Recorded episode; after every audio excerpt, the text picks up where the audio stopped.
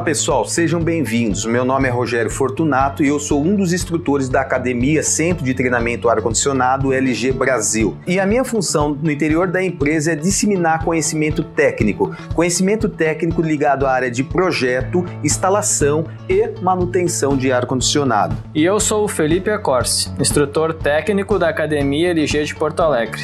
No nosso dia a dia, ministramos cursos sobre equipamentos de ar-condicionados LG e vamos aproveitar esse momento para bater um papo. E a edição de hoje nos traz a pergunta: Posso descartar o excesso de fluido refrigerante na atmosfera?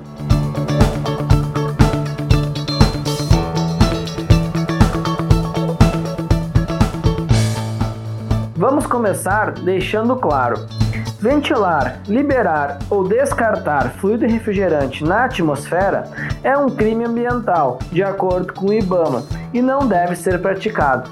Tem que ter muita atenção com isso, pessoal. Falaremos de tudo sobre o descarte de fluido refrigerante a partir de agora.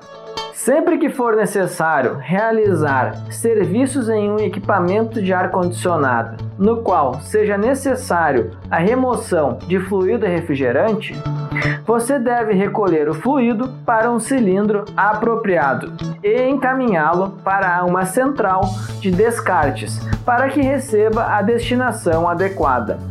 Na central de descartes, esse fluido refrigerante pode ser regenerado ou destruído de forma apropriada. A regeneração é um processo utilizado para descontaminar o fluido refrigerante, ou seja, reciclar para um novo uso, enquanto a destruição é feita eliminando seu potencial de estrago da camada de ozônio e do aquecimento global. Nunca misture fluidos refrigerantes diferentes em um mesmo cilindro. Por isso, é recomendado sempre identificar com uma etiqueta qual o fluido refrigerante que se encontra dentro de um respectivo cilindro.